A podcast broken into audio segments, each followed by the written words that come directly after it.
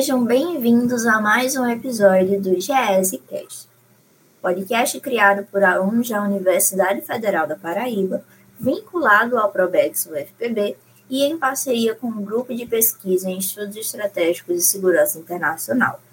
O nosso objetivo é divulgar conhecimento científico sobre estudos estratégicos, segurança internacional e defesa para a sociedade civil. O episódio de hoje faz parte do nosso quadro Sextou com Cultura. Nesse quadro, nós pegamos elementos da cultura pop, mais precisamente filmes e séries, que retratam o fenômeno da guerra de forma mais acessível para o nosso público e analisamos de acordo com a teoria dos estudos estratégicos. Não se esqueçam também de nos acompanhar acompanhar o Jazzcast em todas as nossas redes sociais, no nosso Twitter, no nosso Instagram e também no nosso canal no YouTube, o GS UFPB. E se você, ouvinte, está nos ouvindo pelo Spotify, nos siga no Spotify também, ative o sininho, você tem como ser avisado quando lança um novo episódio. E é com isso que eu vou apresentar a equipe de hoje. Eu que vos falo, sou Débora Guedes, a Quesarina do Nordeste. Conosco também temos Jéssica Kelly, a nossa rainha da artilharia. Olá, pessoal, como é que vocês estão?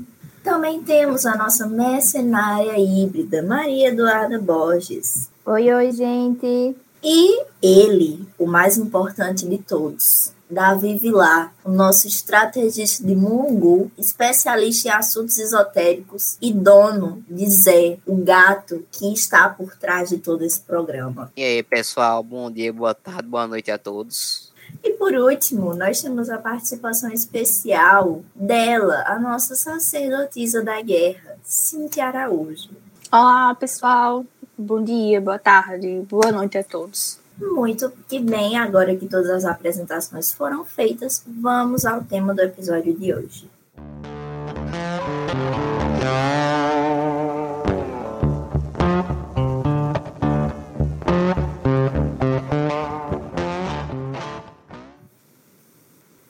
Menino, um negócio bem country, né? Já pra gente pegar, é, ir na pegada do cinema americano e hoje nós temos o filme Ele, o que foi particularmente polêmico de decidir dentro da nossa equipe, porque eu não sei o que, é que as meninas gostam tanto nesse filme e no Tom Cruise, mas tudo bem. Hoje iremos falar sobre Top Gun e sobre a teoria do poder aéreo. Então, antes de eu ser massacrado por esta equipe, eu vou falar um pouco sobre a sinopse do filme. Para o tenente Pete Maverick Mitchell e o seu amigo e copiloto Nick Goose Bradshaw, ser aceito em uma escola de treinamento de elite para pilotos de caça é um sonho tornado realidade. Mas uma tragédia, assim como demônios pessoais, ameaçarão os sonhos de Pete de se tornar o ex-pilot.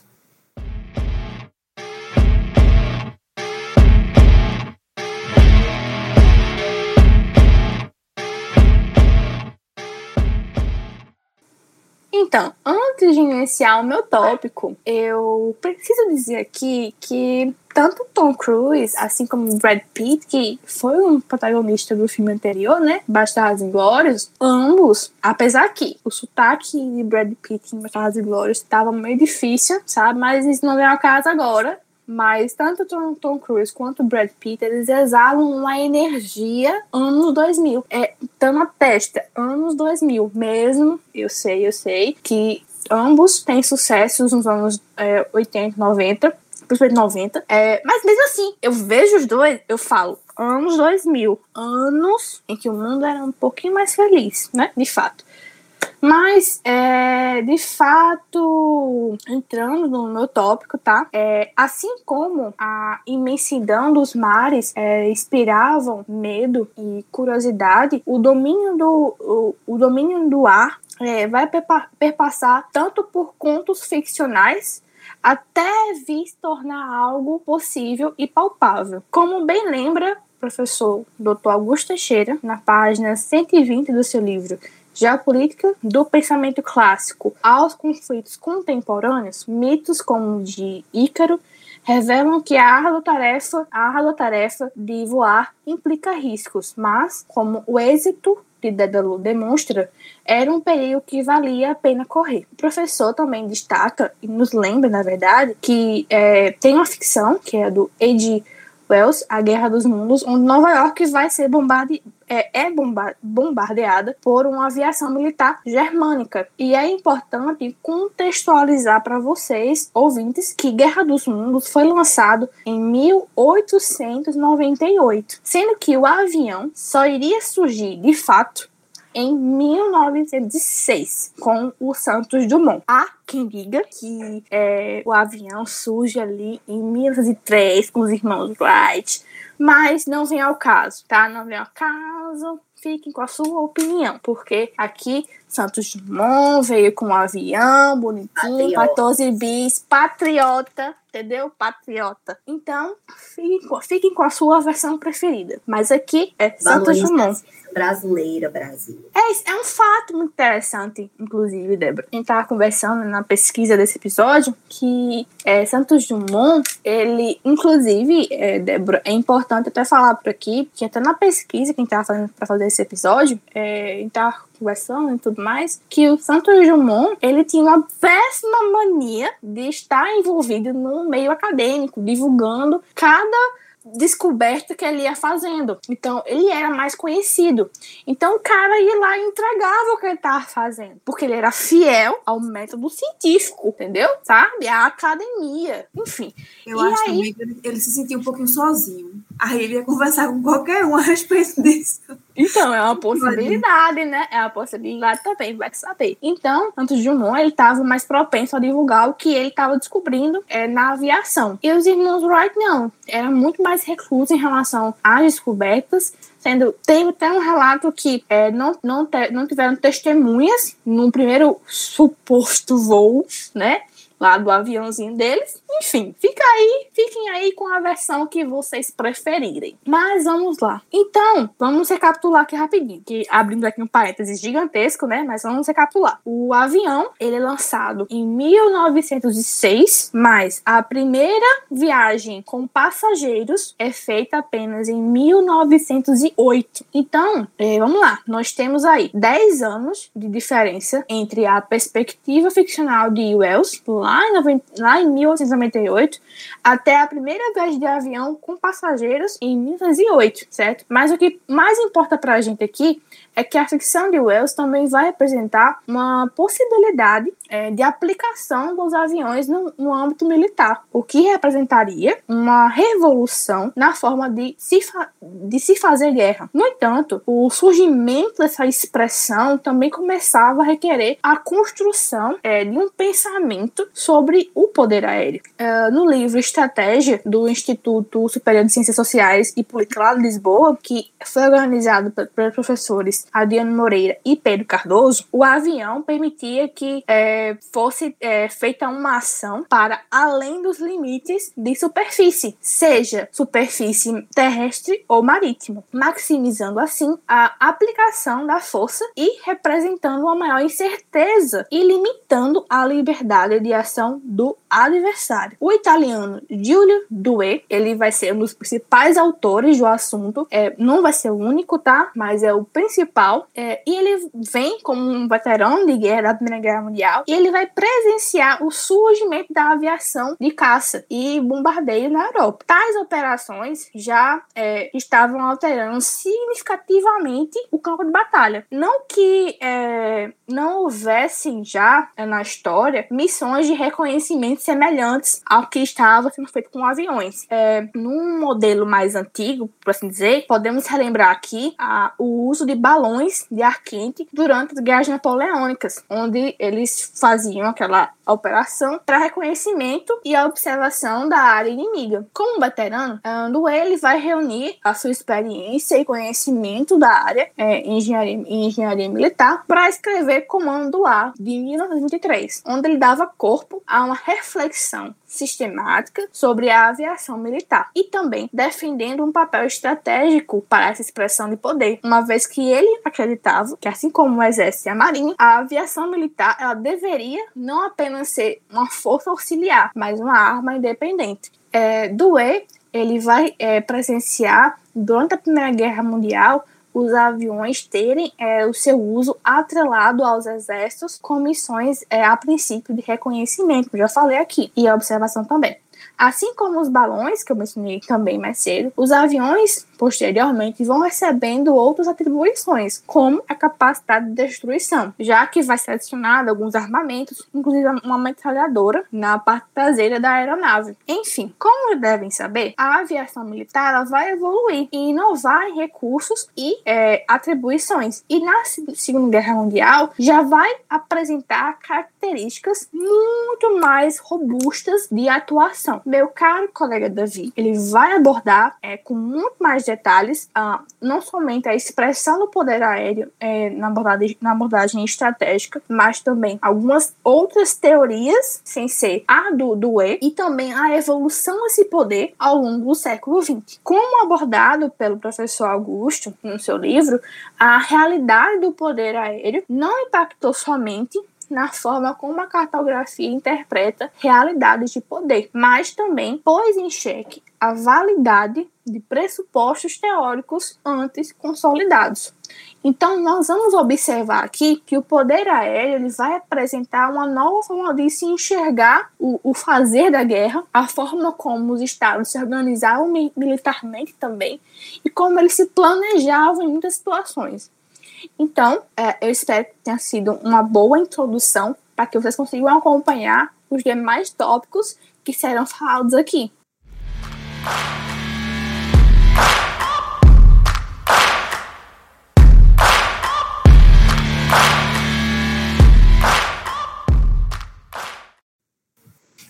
Ai, minha gente. Vou começar com umas piadinhas hoje. Porque me deram uma missão que eu fiz assim, meu Deus, como é que eu vou responder isso? A missão do tópico de hoje seria: o poder aéreo é um poder auxiliar ou independente. Vou começar com uma piada que eu vi no Instagram. Eu achei muito boa. Porque no Brasil, normalmente, a gente tem a concepção da divisão entre as forças. Seja ela poder naval com a marinha, poder aéreo com a força aérea e o poder terrestre com o exército. Sendo que normalmente o exército faz algumas campanhas sociais, incluindo o combate à dengue. Mas aí eu vi uma piada na internet que dizia assim: por que o exército faz isso? Se enquanto é larva, o do mosquito da dengue é larva, deveria ser com a marinha, e quando ele vira mosquito, ele tá no ar, deveria ser com a força aérea. Por que o exército faz isso? Mas aí tem uma outra discussão que tem existe dentro da Força Aérea e da Marinha no Brasil. Nada a ver com, com o filme, mas ainda é só para introduzir mesmo. É que a Marinha do Brasil hoje também tem o que seria, pela teoria do poder aéreo, o poder aéreo que é por meio de asa rotativa. Ou seja, se fosse realmente aplicar esse exemplo do mosquito da dengue, isso deveria ser realizado apenas e exclusivamente pela Marinha do Brasil, porque a Força Aérea, teoricamente, não deixa a Marinha do Brasil ter asa fixa, vamos dizer desse jeito. É apenas asa rotativa. Ah, não, a gente não pode classificar é, a Marinha do Brasil como sendo portadora de um poder aéreo, porque não é asa fixa. Só fico assim, não, mas teoricamente, assim no supra-sumo da teoria também é poder aéreo, não faz sentido nenhum, só essa é, diferença de asa fixa e asa rotativa. Enfim, agora para entrar, agora já Mas, vou... ouvinte, você que assim como eu passou 70% do filme se perguntando por que o piloto é da Marinha e não da Força Aérea. Pronto, aí você vai entender com essa analogia do mosquito da dengue que Jéssica vai tentar explicar esse rolê. Vamos lá. A realidade é que a Força Aérea ela nasce como uma força auxiliar. Depois, ao passar dos anos, ela vem se incorporando sim como uma força independente. Contudo, até hoje, ainda não pode, a gente não pode dizer que todas as forças aéreas do mundo, todas, é, todos os exércitos, todas as marinhas do mundo é, todos os países do mundo é, aplicam isso com poderes separados, justamente com a concepção do poder aéreo poder ter uma interoperabilidade maior entre as forças. Eu vou começar agora com um teórico que eu gosto muito, que é o David McIsaac, que ele vem explicar um pouquinho sobre a concepção do poder aéreo um texto do Dave McIsaac, que se chama Vozes do Azul, Teóricos do Poder Aéreo, que ele vem aí mostrar um texto muito bom, inclusive alguns das pessoas que estudam RI na UFPB também já tiveram acesso, porque é um texto da matéria de estudos estratégicos. Enfim, a gente tem acesso a esse. Eu, eu acredito que, inclusive, ele deve estar na internet. Eu não sei porque eu tenho ele impresso aqui comigo. Vamos lá. O David McIsaac, ele é importante lembrar, de, Cíntia falou aí a respeito dos, das patentes, dos, do, das pessoas que teorizam a respeito disso. O, o McIsaac, ele é tenente-coronel da reserva da Força Aérea dos Estados Unidos, também era pesquisador associado sênior do Centro de, para Pesquisa Doutrina e Educação Aeroespacial da Universidade do Ar, quando escreveu um ensaio sobre poder aéreo para este livro. Então, ele já era tudo isso quando ele escreveu isso. Então, assim, não são informações tiradas do fundo da minha cabeça, porque não são. Aqui são vozes do azul, não vozes da minha cabeça. Vamos lá. Começando, o poder aéreo é um termo amplamente adotado. Poder aéreo em si, não estou falando força aérea, estou falando poder aéreo, domínio aéreo. Vamos lá. A gente vai vendo. Depois eu vou mostrar para vocês a diferença e a adoção de alguns teóricos que no mesmo texto eles classificam de forma diferente o contexto. E o McIsaac ele vai também trazer essa discussão em pauta. Vamos lá. Ele é amplamente adotado para identificar o fenômeno, mesmo que ainda não tenha um lugar claramente definido, ou seja, poder ainda, no momento que foi escrito esse texto, ele ainda estava é, sendo definido. Eu acredito que para muitas forças armadas, para muitos países também ainda esteja desse jeito. Não é no caso do Brasil. Que no Brasil a gente tem claramente especificado o que é Força Aérea, o que é Marinha e o que é Exército Brasileiro, através de leis, legislações, enfim, fardamento, tudo dá para a gente identificar.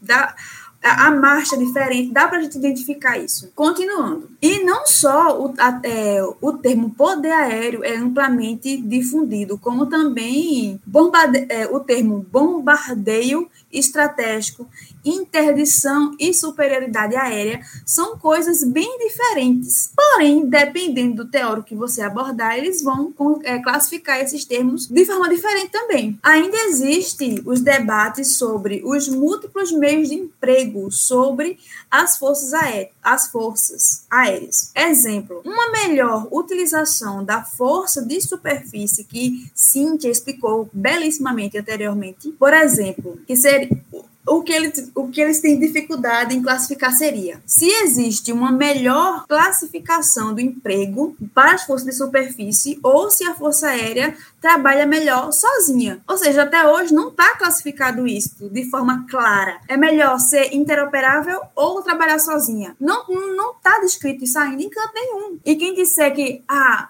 as forças aéreas é melhor sendo trabalhando sozinha. Tem que ser uma situação muito específica em um determinado país, em determinada localidade, em um determinado conflito. Enfim, é muito específico. Para dizer amplamente que o poder aéreo trabalha melhor sozinho, a gente não pode trabalhar de uma forma, será, estruturalista, neorrealista que vai ver o mundo inteiro. Não, não dá para fazer isso. Não com o poder aéreo. Ainda aí tem uma frase do nosso querido Clausewitz que vez ou outra vem para esse podcast. E diz assim: qualquer nação que empregue com inteligência ganhará, como regra, alguma superioridade que as outras as negligenciem o uso. Ou seja, se um estado em guerra tem um poder aéreo e a outra e o outro lado, o seu inimigo não tenha esse poder aéreo, é lógico que ele vai ser definitivo, porque ele está empregando com inteligência. É importante lembrar que isso aqui é uma busca objetiva do que uma superficialidade da verdade. Não estou aqui para mentir para vocês e dizer não, existe realmente essa diferença. Não, não tem. Não tem como eu fazer isso. É, a expressão poder aéreo foi descrita pela primeira vez. Eu acredito que Cíntia começou a falar a respeito, já falou desse texto que vem em 1908. O in the Air, o the Air, do Wells, 1908. Dois anos depois da criação do avião. Isso. Vamos lá. Ele vem aqui, descreve, ele descreve que as visões de conquista do ar no século XIX, no século XIX, né? Nas quais vem mostrando aí duas teorias, quer dizer, duas, duas visões hipotéticas do que pode ser atrelado à superioridade no ar, no caso. A primeira seria a guerra seria direta e completamente alterada, quase sempre seguida da implicação de que os exércitos e as armadas se tornariam impotentes frente, lógico, ao poder aéreo. E a segunda hipótese seria a consequência final seria uma grande diminuição na frequência de guerras e a sua substituição por métodos mais racionais para ajuste dos mal entendidos internacionais, ou seja, mais ou menos a compreensão que a gente tem aí também da criação das bombas nucleares e armamentos nucleares, né? Que com essa utilização e com essa criação, as pessoas frente aos estados, frente aos países, né? Eles têm mais medo em entrar em conflito por justamente existir uma arma muito mais poderosa do que a que eles estavam acostumados. Voltando agora, a expressão poder aéreo em War in the Air, do Wells, que Cynthia já falou também brilhantemente a respeito dele, ele vem aí dizer que existem algumas diferenças, né? Por exemplo, a expressão poder aéreo é empregada de várias maneiras. Em termos biológicos, ela deveria ser reservada para uma discussão sobre o potencial total da capacidade de emanação. Ou seja, por essa definição do Wells, helicóptero que a Marinha porta no Brasil e a Força Aérea tendem a dizer que não é poder aéreo, é poder aéreo sim, porque toda, vamos lá, toda a capacidade aérea da nação helicóptero voa, tá no ar. é a capacidade aérea da nação. Contudo, tanto isso também, tanto na paz como na guerra. É pela teoria, a base da teoria é essa. Com objetivos civis ou militares, até tudo bem. Tal emprego, no entanto, é raro, sendo uma exceção notável em.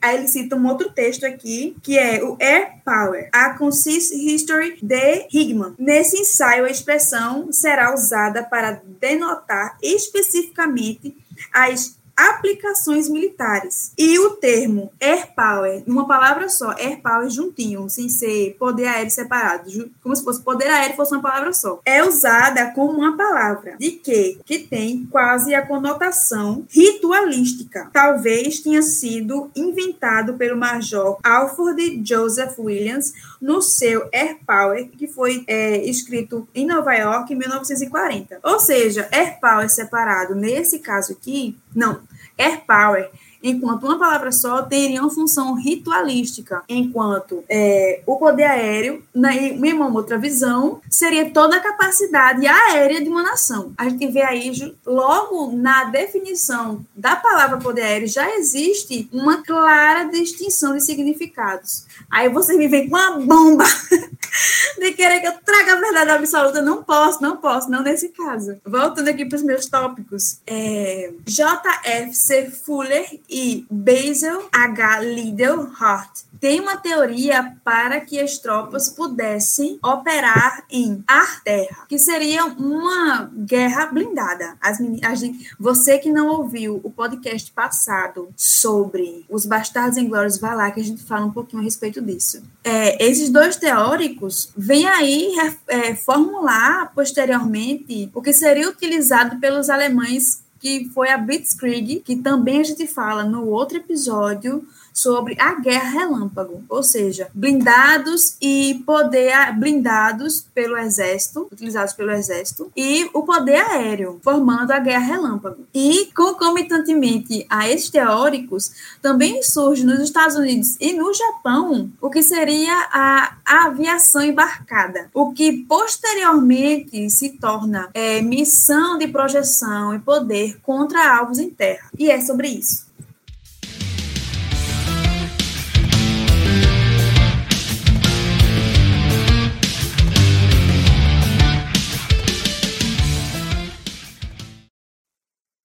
Oi, pessoal. É, então, foi uma discussão muito interessante até agora. E a Cíntia deu uma introdução muito boa no que eu vou comentar, que vai ser mais ou menos é, qual vai ser a expressão do poder aéreo nos estratégicos. Eu vou entrar um pouco mais a fundo.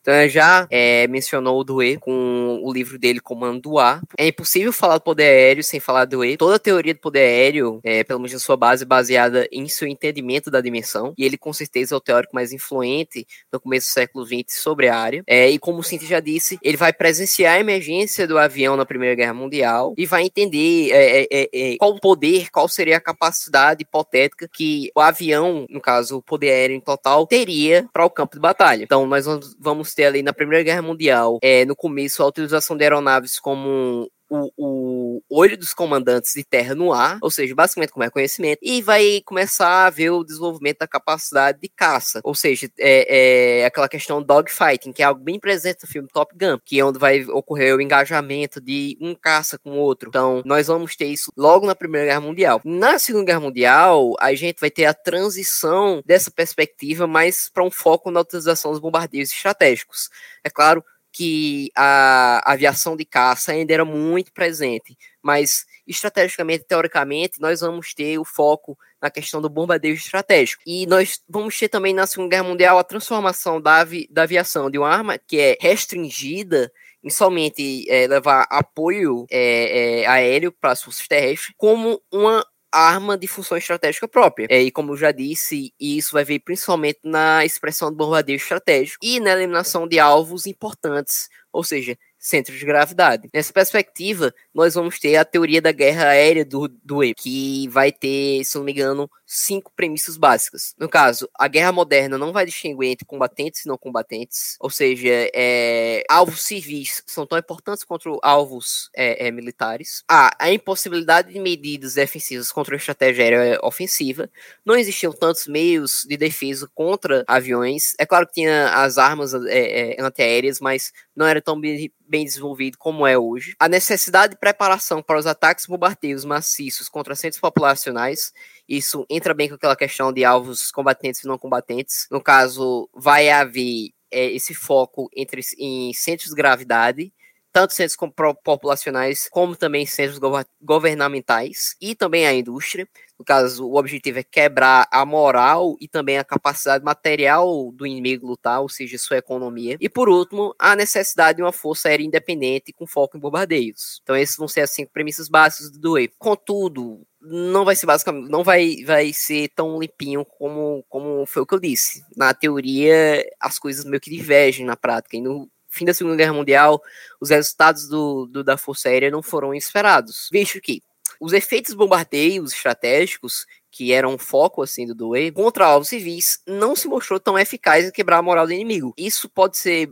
muito bem visto nos bombardeios é, é, contra a, a, a União Soviética, perdão, contra o Reino Unido. No caso, nós temos grandes partes ali de Londres bombardeadas, mas a população não meio que não teve o impacto moral que deveria ter tido. Teve quase que um efeito contrário, porque o pessoal meio que isso foi um, um motivador para aumentar no espírito de luta. E também outra coisa que vai meio que é, é diminuir a capacidade de luta dos aviões é a criação do radar, que vai ser um método para se defender contra ataques aéreos, desenvolvido ali na, principalmente ali na Inglaterra. Com o fim da Segunda Guerra Mundial e ali o início da Guerra Fria, nós vamos ter também outro teórico bem interessante e importante, que vai ser o William Mitchell, que vai ser o, o pai da Força Aérea estadunidense ele vai ter uma perspectiva muito mais é, generalista do poder aéreo também mais modernizada.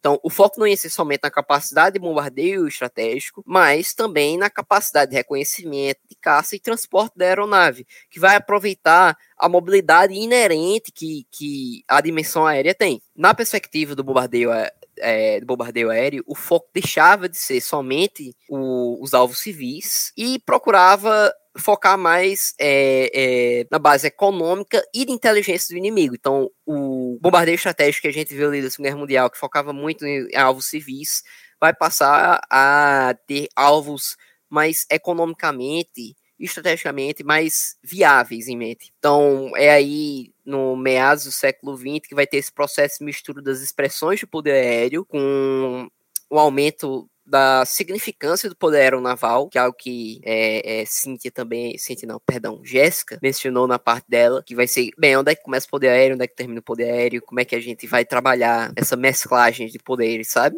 E no filme vai ser muito pre presente que o personagem de Tom Cruise, é, o Maverick, ele vai é, ser um piloto aeronaval. Então vai ter essa atuação é, de protagonismo do, dos porta-aviões. Então, resumindo, a Força Aérea vai começar ali na Primeira Guerra Mundial primordialmente como uma arma alinhada ao poder naval e terrestre, sabe? Mas ele vai passar a ser uma ferramenta independente, com foco em bombardeios estratégicos, e por último, ali no desenvolvimento, ao meados do século XX, vai ser um sistema independente e relacionado estrategicamente com as outras dimensões de poder é, militar. Ele vai ter um papel mais generalista, tanto de suporte e apoio, mas também ali como uma própria arma independente, sabe? E isso também é, fica mais complexo ainda quando nós vamos trabalhar da emergência de mísseis balísticos dentro de, do contexto da Segunda Guerra Mundial, que tem o V2 e 1, os mísseis é, alemães, mas também, principalmente na Guerra Fria, sabe? Com os mísseis balísticos intercontinentais nucleares. Então, isso também é expressão do poder aéreo, de certa forma. Então, é, é, é, é basicamente esse desenvolvimento de, um, de uma arma em seu estado embrionário, na Primeira Guerra Mundial para um sistema de armas muito mais de, é, desenvolvido e complexo é, no século XX, em meados do século XX, perdão, na Guerra Fria.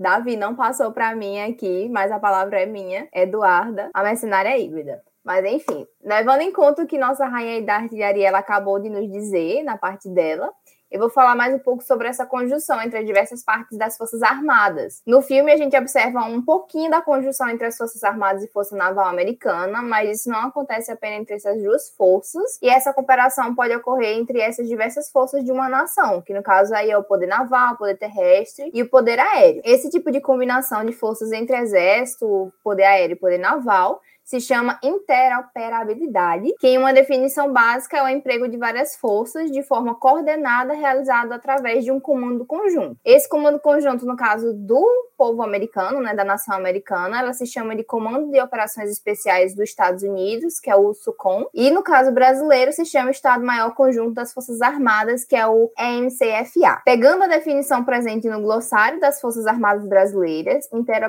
interoperabilidade é definida como capacidade de forças militares nacionais ou aliadas em operarem efetivamente de acordo com a estrutura de comando estabelecida na execução de uma missão de natureza estratégica ou tática de combate ou logística em adestramento ou instrução. O desenvolvimento da interoperabilidade busca otimizar o emprego dos recursos humanos e materiais, assim como também aprimorar a doutrina de emprego das Forças Armadas. Vale destacar que, no caso dos Estados Unidos, a interoperabilidade ela permite a atuação conjunta das três forças e também desses com forças de outros países e também com diversas agências do próprio governo americano. Basicamente, uma operação conjunta é quando, por exemplo, três Power Rangers diferentes, que aí nossos Power Rangers seriam, é, não são classificados por cores, mas pela força, no caso, a Força Naval, a Força do Exército e a Força Aérea. E aí a operação é quando esses Power Rangers eles se juntam, formam aí um Megazord, que são comandados pelo Power Ranger vermelho, que aí, no caso dos Estados Unidos, é o SOCOM, e no caso do Brasil, a é EMCFA. Essa noção de juntar as forças quando necessário, ela variou muito de país para país. Por exemplo, os Estados Unidos ele teve essa ideia de montar um, um comando conjunto após o fracasso de uma das suas operações, que se chamou Operação Eagle Claw. É, já o Brasil ele começou a observar algumas mudanças apresentadas no cenário dos conflitos internacionais e nacionais e também decidiu se organizar para ter esse tipo de coordenação entre as forças tanto no Brasil quanto em qualquer outro país que aplique esse tipo de atuação de suas forças, tenha noção de que, ao fazer esse tipo de conjunção entre as forças em prol de um objetivo comum, se tem uma maior efetividade, tanto quanto a qualidade das missões, quanto também de seus custos. E quando um país ele aplica um comando conjunto, ele vai tentar padronizar, integrar suas ações dessas suas forças através da organização em uma cooperação. E isso é feito, por exemplo, através da publicação de doutrinas aqui no Brasil, é, nós temos um documento específico chamado Doutrina de Operações Conjuntas, exatamente para ter uma padronização das ações das forças e como elas devem agir em momento de ação conjunta entre si. Basicamente, a doutrina contém essas questões técnicas de cada comando militar e também os processos de emprego que devem ser tomados. No caso brasileiro, se aplica muito a interoperabilidade em segurança de grandes eventos e em operações como a Operação Ágata, que tem como objetivo é, combater delitos transfronteiriços e também ambientais. Enfim, basicamente a interoperabilidade é isso, gente, uma conjunção aí entre diversas forças para se obter um resultado mais eficaz que custe menos dinheiro, menos tempo e também diminua a possibilidade das forças armadas realizarem o mesmo trabalho duas vezes é um grande megazord montado para aumentar a efetividade do país em um conflito ou uma missão. E por fim aí, para encerrar minha grande participação nesse episódio, recomendo a quem quiser ler o artigo do professor Dr. Augusto Teixeira, que já foi citado aqui, mas o artigo dele é intitulado A Importância da Interoperabilidade como Instrumento de Convergência nas Operações Militares do Brasil. E quem quiser entender mais um pouquinho desse assunto nas Forças Armadas Brasileiras e como é que funciona, eu recomendo que leiam. É isto, passo agora para Débora.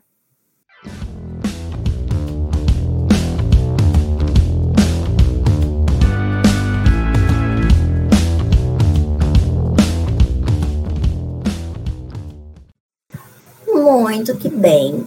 Antes de eu começar a minha parte, em que eu vou falar um pouquinho sobre a importância da participação civil dentro do desenvolvimento da doutrina, dentro do desenvolvimento do planejamento estratégico das Forças Armadas, eu queria dizer que no dia 11 de fevereiro, vulgo sexta-feira passada, quer dizer, dependendo do dia que você está escutando, pode não ser sexta-feira passada. Mas, enfim, dia 11 de fevereiro, uma sexta-feira, foi o Dia Internacional da Mulher na Ciência.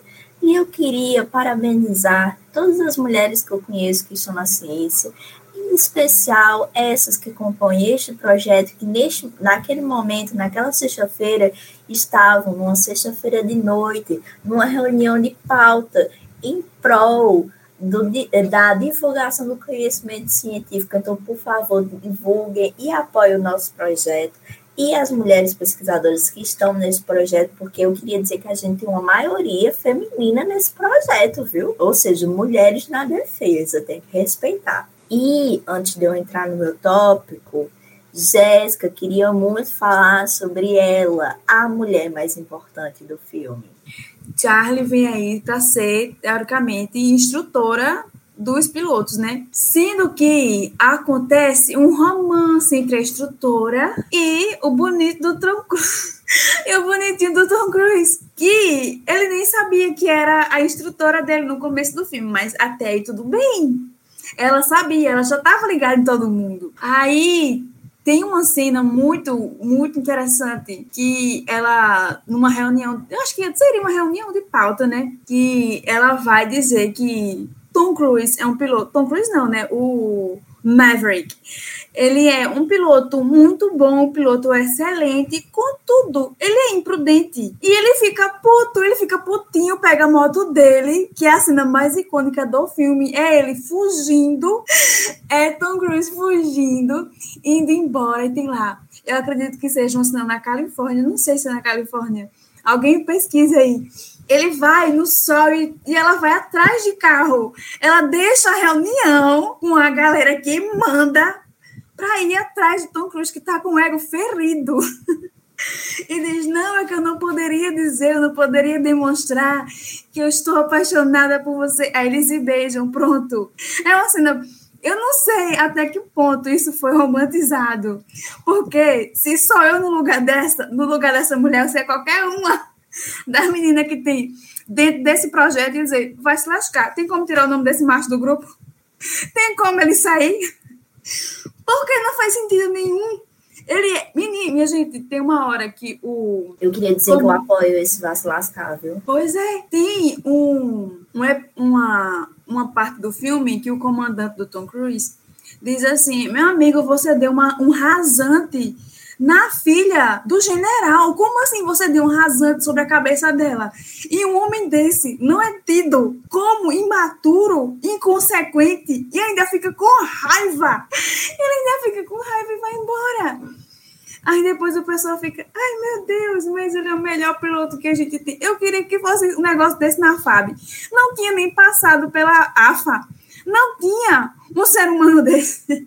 Então, pessoal, vamos agora é, a situação da professora né, do filme, que é a Charlie, eu acredito que seja o nome da personagem.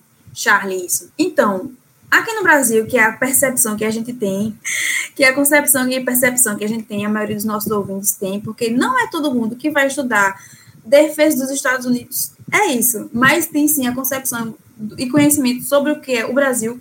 Por exemplo, aqui no Brasil, a gente tem um ministro da Defesa que é do Exército Brasileiro. Ou seja, querendo ou não, existe a possibilidade que ele seja muito mais. É, ele interfira muito mais, ou que ele ajude muito mais uma determinada força, que seria o Exército Brasileiro.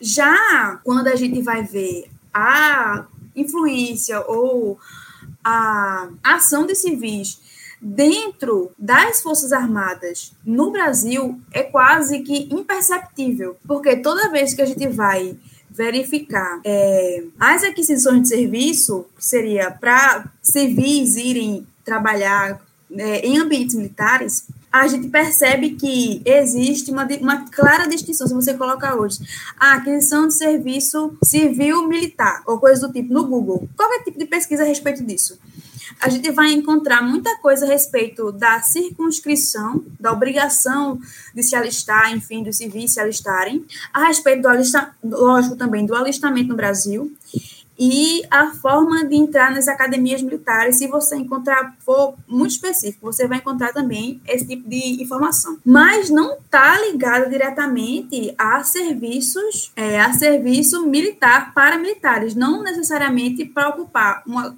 cadeira de civil em âmbito militar, que é justamente o que essa professora faz.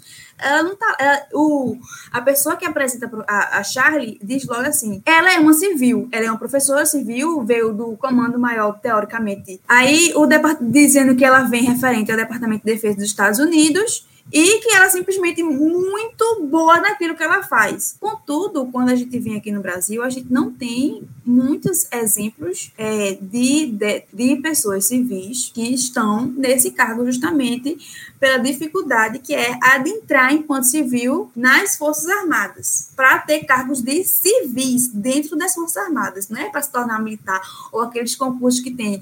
É, muito, nossa, a Marinha faz muito isso, que é para ter gente que fez odontologia, é, medicina, que é formada em outras áreas que é para atuar dentro das Forças Armadas no Brasil, mas na área delas, mas não tem exatamente para debater defesa, que é o que a gente vê no filme. Mas aí a Defensa Kitchen University, ela dá também sete passos para ter esse tipo de aquisição. Pois bem, agora que Jéssica explicou muito bem sobre a dificuldade que você tem da participação civil dentro das questões de defesa no Brasil, a gente precisa entender e mostrar para vocês esse debate do porquê é que é tão importante que os civis participem desse processo de tomada de decisão e discussão sobre a defesa nacional. Para isso, eu vou trazer algumas informações do artigo do Domício Proença Júnior, que fala sobre os estudos estratégicos com base reflexiva para a defesa nacional. Nele, ele vai falar um pouco sobre por que é importante que os civis estudem, compreendam e façam parte do processo de formulação da estratégia e da defesa de um país. Porque, tecnicamente, deveria ser óbvio, por ser um assunto que afeta todo mundo, que fosse de interesse de todos mas infelizmente não é o caso.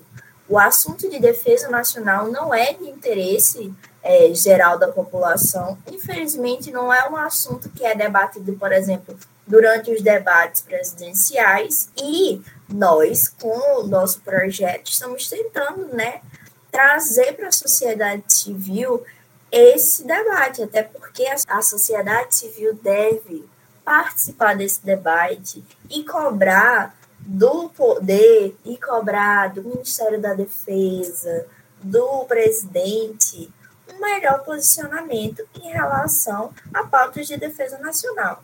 Aí, o Domício Proença, ele vai citar um texto do, do Edward Early, eu espero que eu esteja pronunciando o nome dele certo, que ele fala sobre como a questão da defesa nacional é uma questão fundamental para a democracia e, portanto, é algo que atinge diretamente a população do país.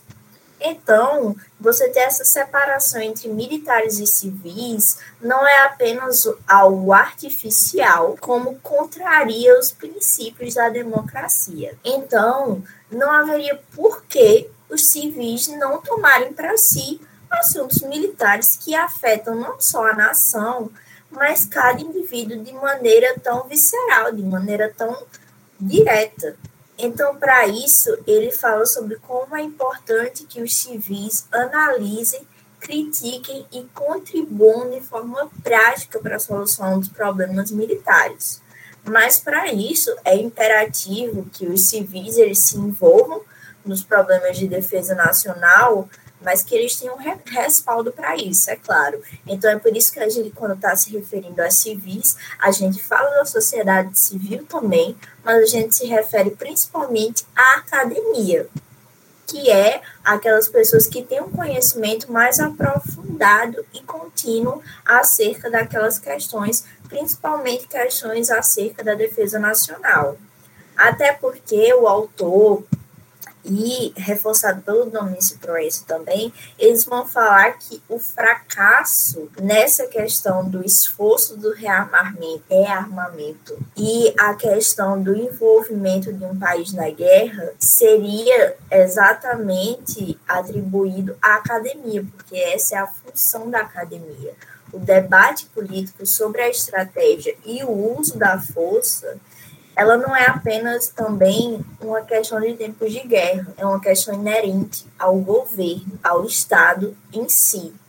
Então, a gente não pode dizer, ah, porque a gente tem que é, debater e investir na questão da defesa é, nacional só se for um país que está em constante guerra, o Brasil, que é um país, entre aspas, pacífico, não deveria se preocupar com tais, tais coisas. Mas não é essa questão, porque a gente tem a questão do uso da estratégia, do uso da força, como algo inerente ao Estado. Nós, como um país, precisamos saber nos defender perante uma ameaça. Então, devemos estar sempre preparados para um momento de crise. E é por isso que eles falam sobre como é necessária a participação da academia e, a, e é preciso que a gente, que os acadêmicos, que tem uma visão distanciada do objeto, que é algo impossível para os pesquisadores militares que estão ativamente envolvidos na questão militar, e também os acadêmicos que têm uma visão continuada acerca daquele objeto, ou seja, você tem um especialista que está pesquisando sobre aquele determinado aspecto há vários anos da vida dele. Então, você tem uma visão muito mais completa e documentada do problema em específico do que, por exemplo, um político de carreira que está ali representando os próprios interesses, tanto do seu partido quanto da re região que ele representa dentro do Congresso. Então, a academia, sim, tem uma função muito específica e importante dentro desse processo do debate da defesa nacional. Então, é o papel da academia possibilitar que tomadores de decisão tenham alternativas claras de ação governamental, principalmente em situações de crise. Muito bem, gente. Com isso, eu encerro o episódio de hoje. Eu gostaria de agradecer a todos que nos escutaram até este momento. E, de novo, parabéns a todas as mulheres na ciência, vocês são maravilhosas. E segundo, não esqueçam de nos acompanhar nas redes sociais, no YouTube e de nos seguir no Instagram. É isso, gente, e até a próxima.